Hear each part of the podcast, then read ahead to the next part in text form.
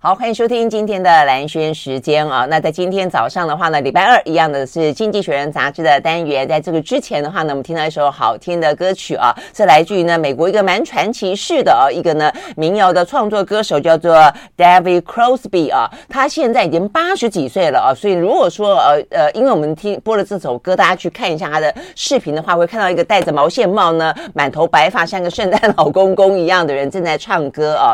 好，那但是呢，呃，年纪。长了，或者说他的听说在美国的乐坛当中哦，他是非常著名的坏脾气啊，但是并没有影响到呢这个呃 David Crosby 连续的拿下啊这个在年轻的时候然后拿下格莱美奖，而且两度的进入了美国的呃这个摇滚音乐名人堂哦，所以真的是很厉害。OK，那他现在呢合作的一个乐团叫做 Lighthouse Band 啊，这个灯塔乐团，那唱的歌啊真的是很好听啊，很好听。那么今天听到这首歌叫做 Woodstock 啊，希望大家。在今天礼拜二的早上呢，带给你非常美好的清晨的拉开序幕。好，那拉开序幕之后呢，就看到了沈云聪。啊，沈云聪的话呢，目前呢，呃，如果你有看我们的呃视讯内容的话呢，他就在遥远的马来西亚的现场啊。Hello，云聪早安。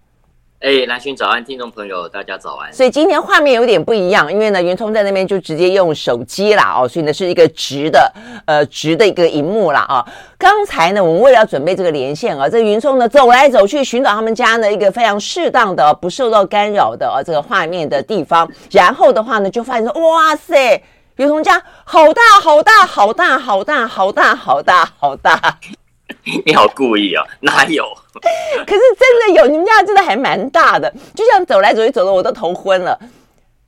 不过因为马来西亚地大啦，是不是？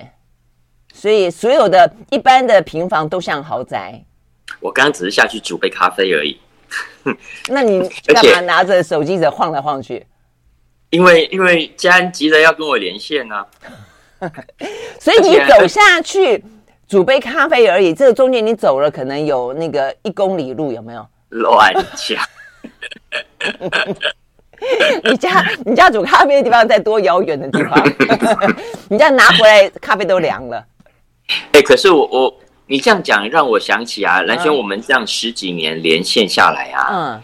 刚开始我们还用电话连线，记不记得？啊，是啊，是啊，嗯嗯，而且还担心信号啊不太好啊。啊，对对对对对对对。然后然后有一段时间我还怕，因为吵到孩子，我还记得我是躲到外面去，啊、躲在车上去连线。所以你不只是要跟我讲说你科技进步的程度，还要跟我讲你孩子已经转眼之间长大了，就是了。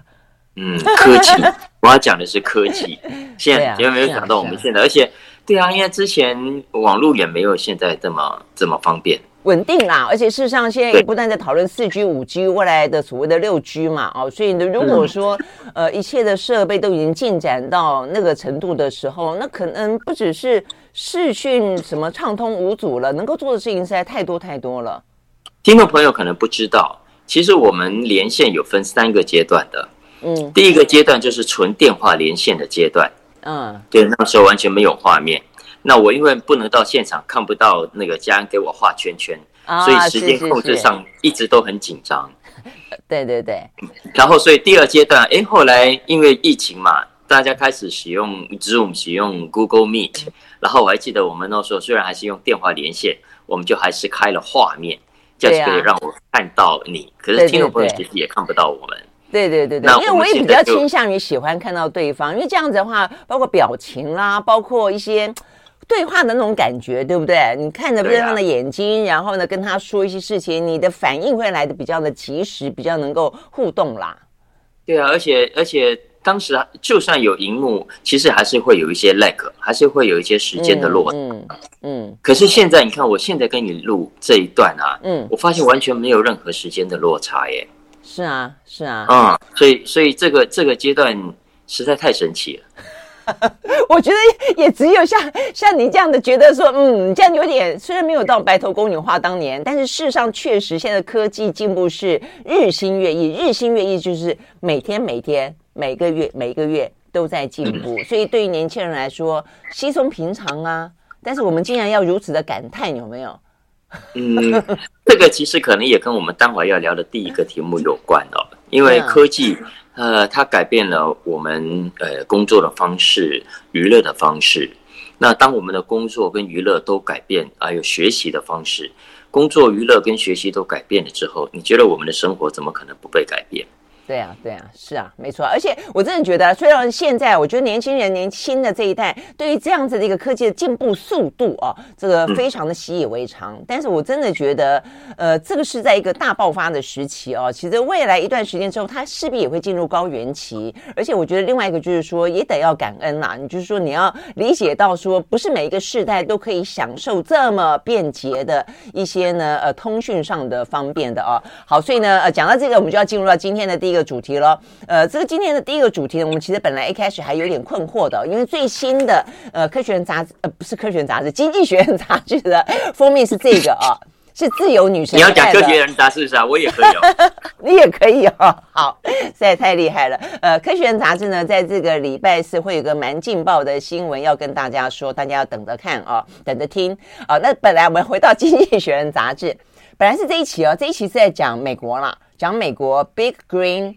M mean 啊，这个字 mean 是有点点恶毒的感觉哈，是有点呃这个呃 OK，所以总而言之，本来要讲这个故事了哦，待会要让云云聪来讲。但是第一个我们并不是要讲这个，我们第一个话题呢是要讲 Disney 的第二个两百年。哎，所以为什么是这个样子嘞？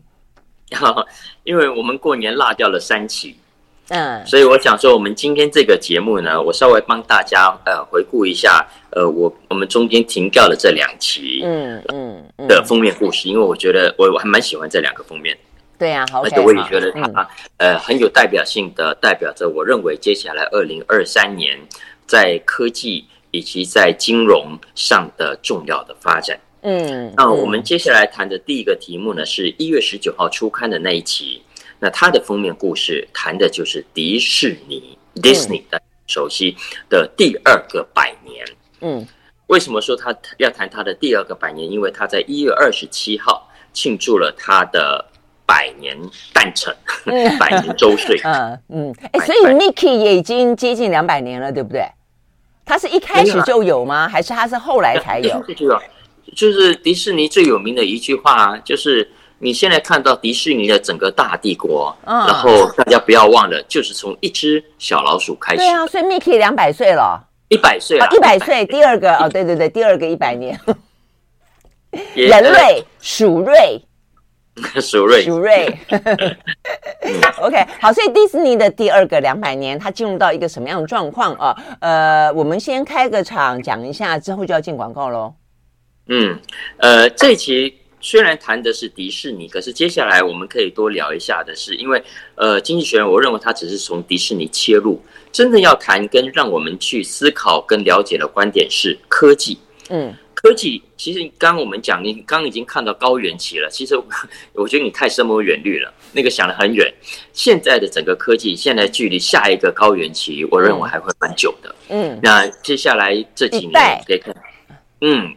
真的，接接下来你可以看看，你看嘛，我们日常生活中，我们可能自己都不不不知不觉，其实背后有很多的呃科技高手，西谷的啦、台北的啦、日本的啦、欧洲啦、法兰克福啦，都在很努力的改变这一切。嗯，那你想想看，目前为止，我们的娱乐有没有被改变的非常的大？有啊。我们的学习，我们的生，对啊。所以你想想看，当娱乐光是娱乐这件就就好，呃，现在已经呃 cable。在待会我们会聊到，呃，已经越来越少人看有线电视了。嗯，去电影院的人更是明显的在减少了。现在大部分人都在看串流，都在手机上，都在平板上看追剧。大家想想看，当我们哎娱乐的方式已经改变了，我们的生活方式怎么会不改变？不被改变？举个最简单的方式，你来说好，一些哎，我们高中考完试，大学考完试，对吧？大家一起约去看电影。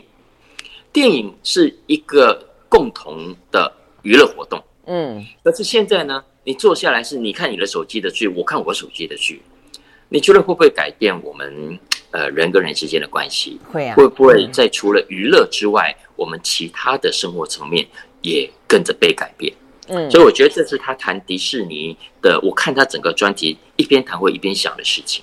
嗯嗯，OK，我们休息再回来继续聊哦。所以呢，串流的兴起确实在整个娱娱乐的王国当中啊，造成了非常多非常多的一些挑战啊。那所以 Disney 呢也出现 Disney Plus 啊，那这个 Netflix 也在过去的这一年当中经历过了一度非常大爆发的大家宅在家的一个荣景，但是转眼之间的话呢，它似乎呢这个串流的人数也开始呢出现了一些瓶颈啊。所以呢这些部分的话呢，到底呢拜科技之赐有什么样更大的未来？但是呢，反过来说又有什么样的一个局限？马上回来。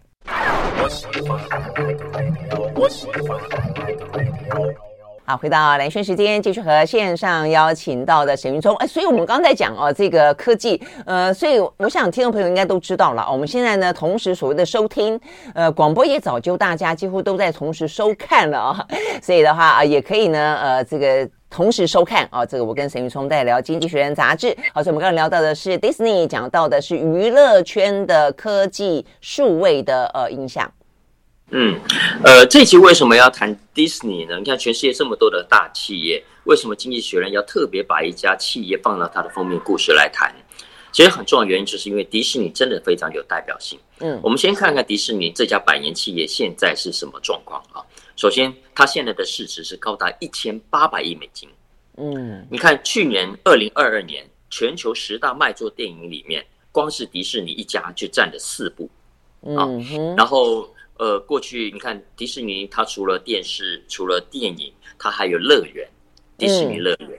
迪士尼乐园现在之前疫情期间，它当然很惨，可是呢，疫情一解封，怎么样？它景气跟人潮全部都回来了，所以它的获利创下新高。嗯，然后这还只是旧的娱乐，新的娱乐它也没有缺席，没有，它在串流上现在也非常厉害，它的 Disney Plus 啊，加上它周边有的没的，现在我们去年也讲过了，呃，订户数已经超越了 Netflix。对啊，所以厉不厉害？当然太厉害了。可是呢，好玩的是，这家公司虽然这么厉害，过去这一年它股价却跌得很惨。嗯，也得很惨。嗯、然后前阵子我们还聊过，他的 CEO 还突然被打包走人，对啊，然后让老的 CEO 回国。那而且我们可以看到很多的呃相对的坏消息，比方说我们刚刚讲了，戏院现在越来越少，越越来越少人去了。嗯、所以呢，你虽然诶十大卖座电影你占了四部，又怎么样？因为未来看的人只会越来越少。而且你看啊，你你讲说呢，这个戏院越来越少人去，同时。在过年前后啊，我越来越多朋友家里面不断的在换电视，那荧幕呢一个比一个大，对，对不对？对哦，就是说你本来觉得呃这样子就是呃本来是超几寸，我都忘了。包括年终尾牙在抽奖，抽到那种本来说要什么三十是不是三十几寸、四十几寸，就算是蛮 蛮蛮蛮不错了。现在都到五十几寸了，所以抽到说啊没有我家大，然后就开始交换。交换啊，这个抽到的奖品，所以你就发现说，哇，这以后家庭剧院的概念，我觉得会越来越越兴盛，加上投影的技术，所以说投在天花板上的啦，投在墙上的啦，嗯，所以这都是同时之间在进行转变的，没错，对啊，没错，没错啊，所以，所以这个会不会影响到迪士尼接下来的策略呢？它当然会的，嗯。因为过去迪士尼的策略主要，呃，比方说我们刚刚讲了，它又有电影，又有电视，又有公园嘛，啊，它基本上靠着公园来绑电影，靠着电影来绑周边的商品，嗯、啊，是。然后它里它底头的资源也常常彼此互相交流，比方说它底下的演员啊，影而优则仕啊，电视的视，啊，或者倒过来是视而优则影哦，电视上表。Okay. 所以他其实呃过去的策略让他非常灵活的在他刚刚讲的这几个项目里面去游走。那现在当然他的基本策略也都还是相同的，只是呢有几个问题啊，包括首先第一个我们刚刚讲的，过去它最大的获利来源是来自电视啊，也就是 cable 加上无线台。可是呢，现在 cable 大家都在减线，无线台的收视率也正在下降。大家知道吗？在美国 ABC 三大电视网之一啊，它在 prime time。Prime Time，它的这个叫做什么尖峰时段，嗯，的观众现在流失了三分之一，嗯，三分之一。美国人啊，从去年七月以来，呃，看 Cable 的时间已经低过串流的时间了。也就是说，大家在串流上看的时间已经超过了 Cable，这可能是一个非常正式的黄金交叉，因为从七月以来，这个数字已经没有回头过了。嗯嗯，然后明年开始呢？呃，应该明年开始，对，这美国二零二四家里明年开始啊，嗯，美国呢家里没有 cable 的人会大过有 cable 的人。嗯，我想这个在台湾也已经正在发生了，啊、很多人已经在剪 cable 了啊。嗯，所以这个其实对迪士尼的商业模式来说是一个非常大的危机。然后，如果他这么大的一个收入来源，可是大家已经不再看，也代表着大家会渐渐的转到更多串流上去。而他在串流上的 Disney Plus 有没有办法呃创造足够的收入？补回来呢？这是一个非常大的问号。对啊，就是说它到底是不是一个此消彼长？就是说你这边电视下去了，所以你的串流同比例的上来了。我觉得不只是迪士尼啊，这是娱乐的嘛啊，包括新闻也是一样嘛。你说这个 ABC，如果它不在呃 cable 上面看，但如果说它也在他们的串流平台上面看的话，或者在 You YouTube 的一些社群平台上面看的话，还 OK，就怕没有。嗯。对，所以它的串流啊，迪士尼接下来这几年你会看到的是它策略上的不断尝试跟调整。嗯，因为它现在虽然号称有一千六百四十万的订户，算是全世界最大了啊，可是可是都还在赔钱。我知道你看到只有声音，我不在在画面上给你做比喻。好，我马上我马上把它讲完啊，呃呃。但是串流目前为止对迪士尼来说投资非常大，因为它必须不断有新的 content、新的内容出来。可是呢，它又没办法收费太高，它也不太敢涨价。所以呢，它最新的是上个月，就是十二月份啊，它尝试用两个版本，一个版本呢是有广告的版本，嗯，呃，这个收费就比较便宜；另外一个比较没有没有广告的版本，收费就比较高，嗯。其实这个我相信未来都还会有变化的，因为它其实正在测试观众的忍受程度、观众的的支付能力的程度啊，所以呃。这会是接下来迪士尼非常大的挑战，也会是迪士尼之外，呃，不只是做娱乐，包括我们自己做媒体的、做新闻的，所有做内容的，所有都跟网络产业都有关的，都都都在思考这件事情：到底在网络上，在这个新的科技不断改变的情况下，我们旧有的商业模式应该要跟着做什么样节奏的调整？对啊，所以呢，你愿不愿意为了不要看广告而多付一点钱呢？我想这是接下来的一两年间啊，我们作为消费者要思考的。那对于这些媒体行业来说的话呢，也是一个非常重要的战略跟策略啊，到底能不能够奏效？好，我们休息了，再回到现场。I like 103, I like radio 好，回到蓝轩时间，继续和沈云聪来聊这这几期的啊，这个《经济学人》杂志，包括呢我们呃 miss 掉在过年期间哦，所以呢一次帮大家补回来啊，比较关键的话题啊，所以刚才讲到有关于呢呃这个媒体啊，这个受到科技呃数位的一些影响啊，我就说我们其实也都在挣扎当中嘛啊，就是死命的呢呃广告就广告吧啊，这个就是不愿意再多付费。除就是因为太多了，你可能付了几个啊，每一种都付了几个，但是不可能都付嘛。但我也发现他们也不断的在想办法呢，呃，进行压力测试啊，给你更大的压力，给你更多的广告，看你可以忍多久。所以，嗯嗯嗯，对啊对啊，没错。所以但但其实我要讲的是说，呃，接下来这几年大家都不要把话说的太死啊。嗯，所以没有错，现在串流很红很热，大家很欢迎，没错。呃，但是。就此宣判，呃，戏院死刑啦，呃，就此觉得其他类型的娱乐就再见了啊？可能也会耶。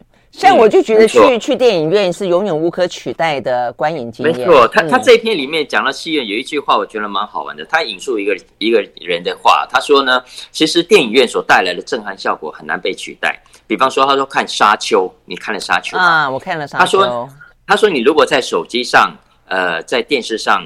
家里的电视上看沙丘啊，它就像就像在浴缸里骑水上摩托车一样。浴缸里就根本不是大海上就是了啊！确实啊，确实啊。我去年底还看了一个，就是呃最原版的《太空漫步》，就是现在所有的一些科幻电影都是从这个《太空漫步》开始去去开的。那个整个画面的感觉哇，你无法想象，你不看电影怎么怎么可以呢？你还觉得电影院的荧幕应该再大一点？嗯，所以接下来我们要谈的这个高盛啊，我觉得他面对的呃的情况也是类似的，也是第一个在新科技的冲击之下，你原有的这个老商业模式要不要调整？嗯，那要怎么调整？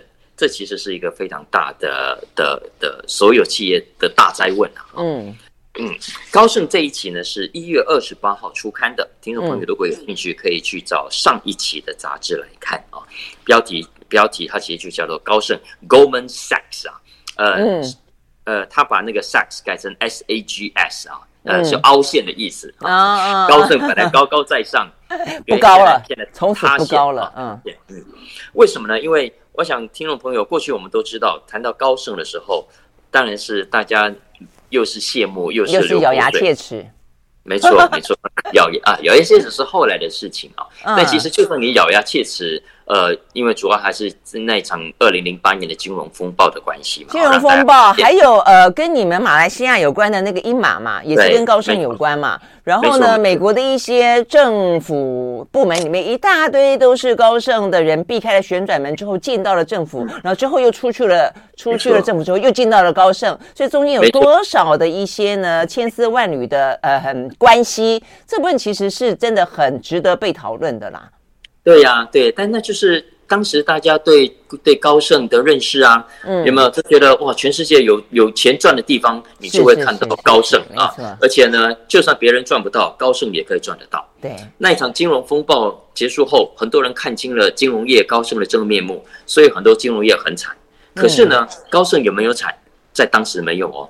全球金融业都很惨的时候，高盛在二零零九年还赚了一。百三十四亿美金，这是赚哦，不是营业哦。嗯，所以所以你看，人家再这么惨，他都还是可以赚。对呀、啊，他们就是一大堆聪明脑袋都都进到了华尔街。嗯，没错没错，他第一个他吸引了全世界最顶尖、最聪明的人嘛，哈佛啦、常春藤啦等等啊，而且他用的是非常聪明的策略啊，包括你刚刚讲的，嗯、他跟政府高层之间隔的是什么？人家隔的墙，他隔的是旋转门啊，就来来去去。嗯嗯嗯、过去美国三任的财政部长。都是出身高盛的，是啊，都是出身高盛。然后外加这还只是部长等级哦，部长等级以下的其实很多的官员也都是对，也都是关于高盛出去的。而且这不是只有美国独有的现象，欧洲央行、世界银行、澳洲啦、意大利呃金融圈都是这样。嗯嗯。不过呢，为什么这一期要特别谈高盛的凹陷呢？因为以上我们谈的那些辉煌都是过去式了，因为现在谈到高盛啊，经济学人说。大家关注的不再是他过去有多么辉煌，而是现在高盛怎样，以及为什么会被同业们、同业们超车了，超车了。因为我们看到过去这几年来，J.P. Morgan、Morgan Stanley 其实经营的都有声有色，嗯，而且股价啦、呃市值啦各方面的表现都比高盛好，嗯。没有错，今年一月十七号公布的二零二二年 Q 四的成绩，第四届的成绩啊，高盛呃还算是都还不错的啊。可是呢，它的获利只剩下十三亿美金，嗯，获利只剩下十三亿美金，所以这个其实呃，他的 CEO David Solomon 也都承认，的确是令人失望的。嗯，呃，也就是说，当然没有错，二零零二年很多金融业都很惨，因为股价在下半年都跌得很凶嘛。可是高盛比别人。哦，所以他在上个月的十一号裁员了百分之六，裁员了百分之嗯嗯，那所以最近大家都在分析，都在看为什么？你看刚刚我们讲了，他是一只天之骄子，全世界最聪明、最顶尖人才都在这家公司，然后政府裁判都是他自己人，是啊，真的。为什么？嗯，为什么像这样的一家公司，在这一波的转型过程中，诶却没有跟上呢？会出现，他照理说应该继续的遥遥领先，继续的领先大家，可是却没有啊。所以这一集《经济学人》就帮大家整理了他所看到的原因啊，大家有兴趣去看。比方说，第一个，他认为高盛反应太慢，因为在二零零七零八年之后，呃，其实全世界对金融业的理解已经跟金融风暴前非常不一样了。嗯，呃，大家对于那种高风险的投资投机，那种拐骗散户的手段，已经非常不齿。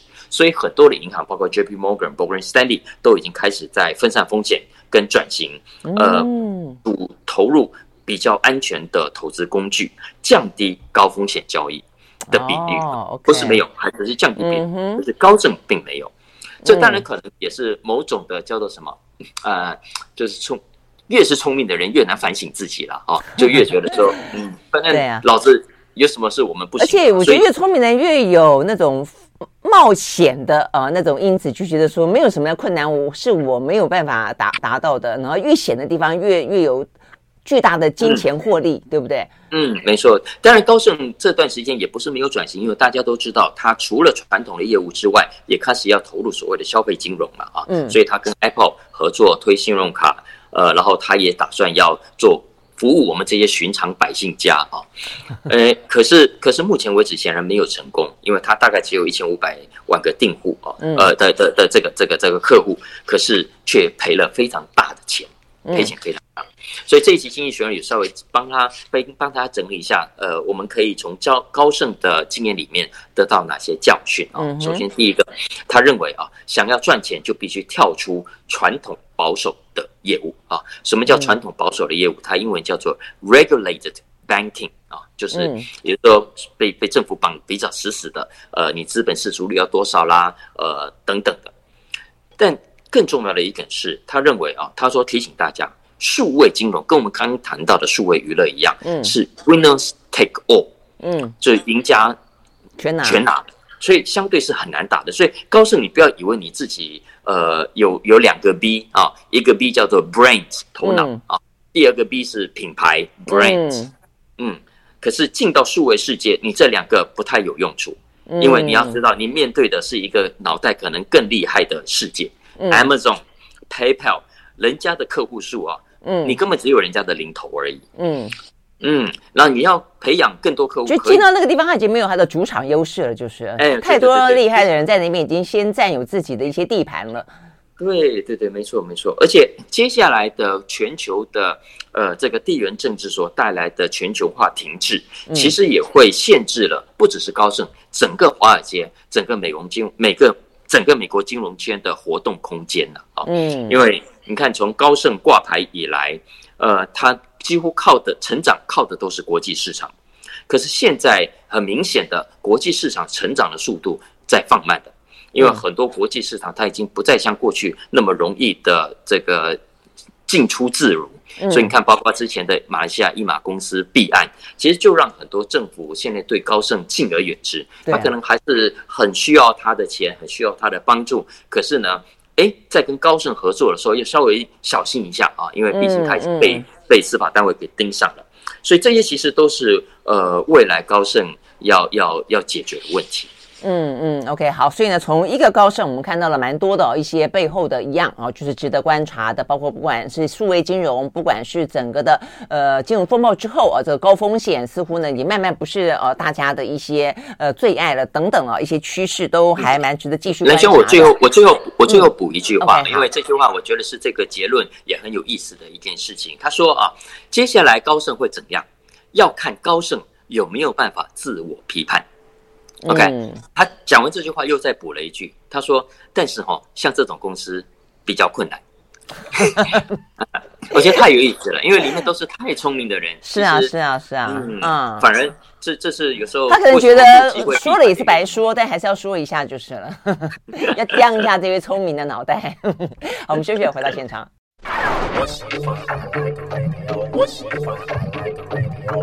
回到蓝轩时间，继续和沈云聪来聊这一期的《经济学人》杂志了啊。我们这个接下来上两期的已经聊完了，一个是呢 Disney 作为封面，一个呢是高盛作为封面。那这一期的话呢是美国的自由女神作为封面。好，那我们就要讲为什么自由女神要戴，应该是安全帽了哈，对不对？是啊。好，为什么她戴安全帽？这边要讲的是 Joe Biden 啊，他的一些计划要重新 remake Americans economy 啊，所以呢，怎么样子去重塑美国经济？嗯，这一点当然，我想大家都有长期关注，我们也有长期关注，因为它其实某个程度的美中大战，就是想要去重塑它的美国经济的很重要的一环嘛，啊，就是所谓的不管是鲑鱼返乡也好，美国制造也好，呃，都希望重新许诺哦，这个美国一个重新再起的那么一个呃新的未来，但是能够成功吗？显然的，我想他就要问这个问题了，嗯。嗯，呃，刚刚蓝轩描述那个封面那个安全帽，是不是骑摩托车的安全帽？是 那个到工地工地的安全帽，对呀。呃，这个专题我觉得非常有意思啊。他当然谈的就是拜登呃目前为止推出的这一连串政策，呃，接下来会怎样？嗯，我先直接跳到结论啊。他认为如果他成功的话，那美国的经济会被他大幅的改写，可是过程中会遇到非常大的问题跟矛盾。嗯，为什么这么说呢？他首先他描述了二零三三年，二零三三年就是从现在开始到往后十年后的美国。嗯，他说十年后的美国，如果今天拜登的计划梦想实现的话，那么到时候那个景象会是什么呢？比方说底特律，底特律本来是一个没落的汽车城，嗯，到时候不会，到时候会再生，因为它会变成新的电动车。的动能，嗯。嗯，再来，Ohio，Ohio，俄亥俄州会成为美国电池的重要生产地，嗯，也是未来半导体的制造中心之一，嗯哼，还有你再往西走的西维吉尼亚将会有一座新的核能电厂。嗯哼，美国中西部的堪萨斯会有新的火力发电，哎，风力发电啊，因为风很大。奥克拉荷马州，奥克拉荷马州将会变成靠太阳发电的一个重要的中心。嗯哼，好，为什么可以？呃，你看，在美国所有的，他没有描述到亚利桑那州的台积电，呃，还有威斯康星州的红海，哇，这个大幅度投资，还有三星呢。对对对对，所以我所以我想大概包括补充蓝轩刚刚讲的这幅景象，大家可以想象，十年后的美国如果这一切都实现的话，大概就是那个样子。因为过去这两年，嗯、过去这两年以，以那个全球经济作为代价。哎，没错啊，没错啊。所以接下来经济学人他要分析的就是这整个过程中，呃，我们可以达到这，他说美国可以达到这一点，主要当然是。过去通过了这三大法案嘛，啊，一个是基础建设法案，一个是晶片法案，另外一个是绿能法案。嗯，这三个呢，总计基础建设要花一点二兆，呃，晶片法案要花两千八百亿，这个绿能包括抗通膨等等啊，这个包要四千亿，有专家甚至说可能会高达八千亿。嗯，所以你看这么多钱投入下去。经济学是认为啦，其实此刻的拜登也没有退路，因为他必须激起美国某种同仇敌忾的心情啊，呃，所以对付对抗环境，所有民调都显示老百姓是有有感的，呃，再来对付中国，呃，老百姓也是有感的，再来在美国国内实现均富，让这些蓝领的工人可以重新找到工作，然后重新找到尊严啊，这也是全美国都有感的。但经济学人说，个别看这些目标都很合理，也都成立。可是呢，从政策的角度来看，合起来你要同时推动这三大法案，对美国来说却不是一个最好的选择。嗯哼，嗯，怎么说呢？嗯、比方说，首先第一个，他说啊，这么庞大的计划，这么野心庞大的计划，美国政府真的有办法执行出来吗？因为要知道，比方说，当不同政策之间目标矛盾的时候，怎么办？当不同不同的政策之间、不同的团体之间出现利益对立的时候，怎么办？嗯，举个例子来说，他这边有举啊，比方说美国的怀俄明州啊，它冬天啊风非常的大，所以它的风力发电非常的充足。嗯，可是华阳明州人口非常少，它只有五十八万人口，在自己根本就用不完，所以呢，它一定可以外销到其他的地方。那如果美国要在二零五零年达成零排碳的目标，它就必须做一件事情，就是想办法把我们台湾叫什么北电南南南电北移，北电南移哈，他 也必须嗯嗯南电北送，意思是说它必须把呃发电量大的，然后再使用不完的转到别的州去，是。每别的州自己不用不用自己再去搞发电，所以他必须想办法把啊这些绿能风电啦、太阳能发电非常丰富的州呃的电嗯。转到别的地方去嘛，啊比方说像加州等等，可是呢。我们都知道，美国各州跟州之间那个壁垒是非常分明的。很多的州为了保护自己州的利益，为了保护自己州内电厂的利益，所以是限高度限制的。所以跨州要买电是没有那么容易的。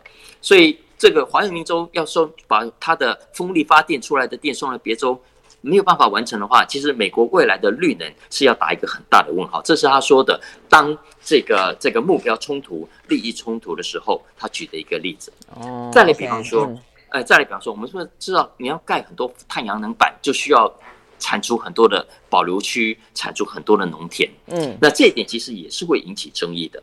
美国麻省理工学院曾经有个调查，他去统计了二零零八年到二零二一年啊，他发现总共有五十单五十三个大型的美国风力发电跟太阳能计划被延误或者甚至被搁置，嗯，执照下不来，为什么？因为它触碰到例如像原住民保护区、生态保护区的的议题，所以州政府不肯放弃。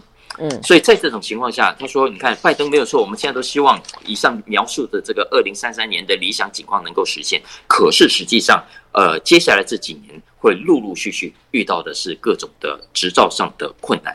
诶、你刚才你描述到那个什么原住民保留区、生态保留区，我想说美国都那么大哦，大到说你应该会有很多空旷的地方可以去让你盖这个太阳能板，都已经出现这样子的一些抗议跟阻碍了。台湾那么小。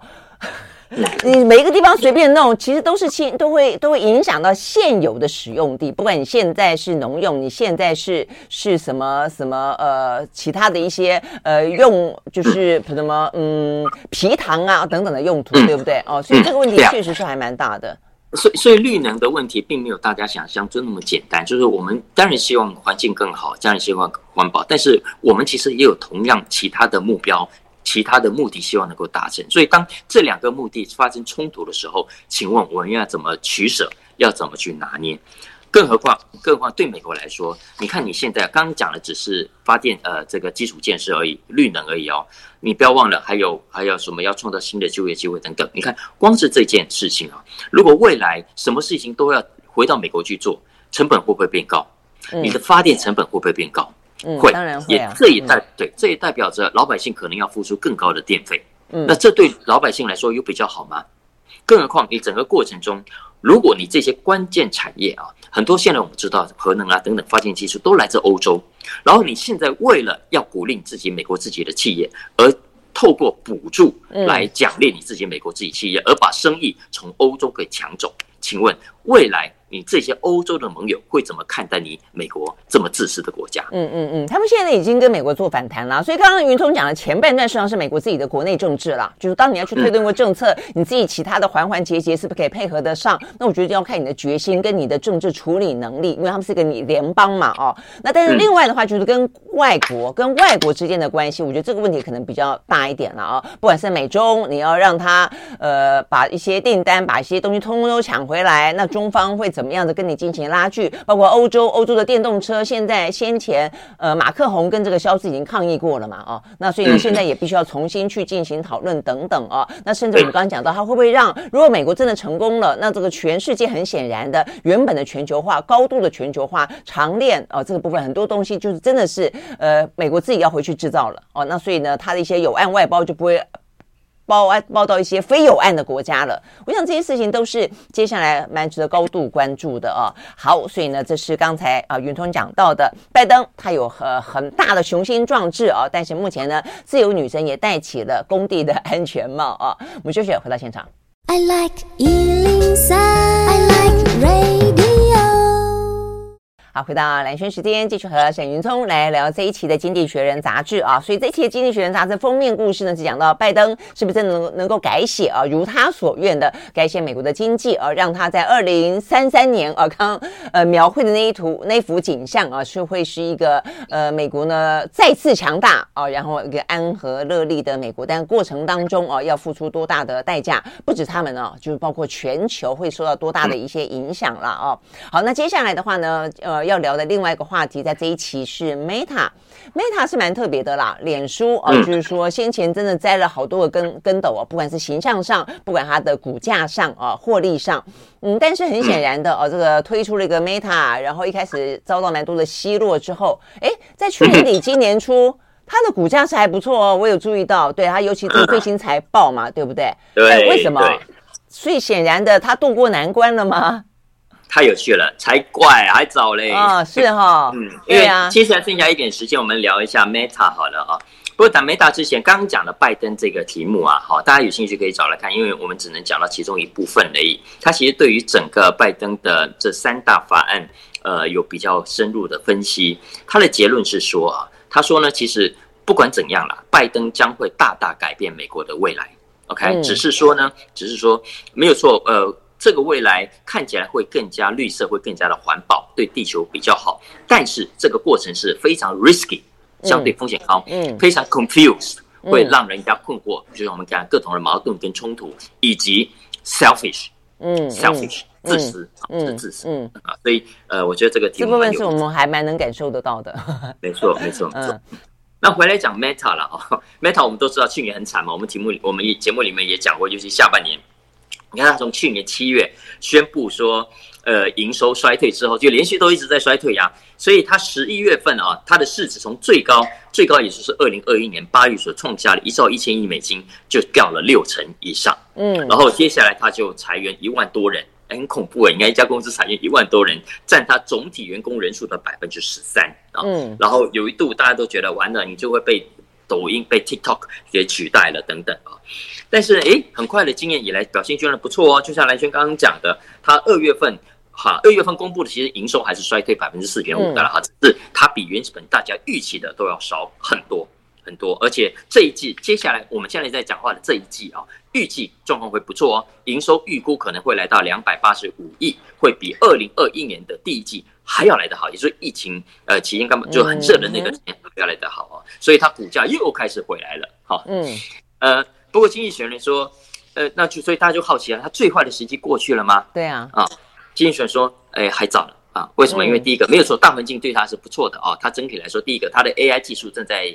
改善啊，再来它的成本现在裁员了嘛？哦，费用也控制下来。之前不是他那个什么什么元宇宙花很多钱吗？现在也在在控制中。再来，呃，为了保保护它的股价，它也买库藏股啦等等啊。然后我们都知道，现在美国政府也在打抖音，所以看起来抖音。也很难去挑战它的感觉，嗯，可是实际上经济学人认为啊，大家未来在看 Meta 的时候，你要注意随时可能会出状况了。因为首先第一个广告收入就是一个很大的挑战，因为以前对 Facebook 来说，它的广告收入是完全不受景气影响的，景气好会是呃景气景气好，它当然景气别人景气坏，更需要 Facebook 来打广告啊，嗯，再来，嗯，抖音没有说现在大家都很不爽，可是呢，哎，现在美国国会。都僵持不下的，你说要短期间内能够什么有效的立法来帮你打抖音，恐怕也是一个很大的问号。那再来更重要的是，你想要玩的元宇宙，老实说了，现在都还在很早的阶段，嗯，所以没有错啊。Apple 现在也想要跟进了哦，就想要推出它那个东西，对，呃，可是。老百姓接受度在未来这一到两年之间有多好，恐怕还是个很大的问号。所以意思是说，未来这短期内的股价虽然一度看起来不错，可是坏消息随时还是可能出现的。嗯嗯嗯，刚才那个云端讲那个那个呃，因为听众朋友可能不晓得他在比什么，那个是讲穿戴穿戴装置啊。就是对不对？这个要讲的很清楚，对对 对，穿戴装置啊，因为现在价格又贵，然后又又很重，又很不方便。那这部分一是一定要克服的，不克服的话，你很难很很难很顺利的 进入元宇宙嘛啊。OK，好，所以呢，这些是我们在今天啊，这个内容非常丰富啊，把过去这三期的《经济学人》杂志呢，都一并的来告诉大家。OK，谢谢云聪喽。那云聪，谢谢、呃。继续在马来西亚的豪宅里面再玩个两三天。我下礼拜我们就可以去现场。啊，OK OK，好，就可以现场见，好，太开心了，谢谢啦，拜拜，给大家拜晚年，拜拜，嗯，拜拜，哎，那所以接下来就是我们的节目啊，不管是在呃 YouTube 上面或者在 Podcast 里面啊，你可以随时的收听收看，不只是广播而已，OK，好，拜拜，对对对，对不对？哎，对了，也也不好意思，跟也跟我的这个啊，对，Podcast，我暂时我的对我 Podcast 还在停播，还 还在停更当中，下个礼拜才会才会。哇塞，这个云松这个年假过得也未免太爽了一点。好好，下个礼拜一起一起回来，对不对？是这个意思吗？哈，OK，好，拜拜。啊，拜拜。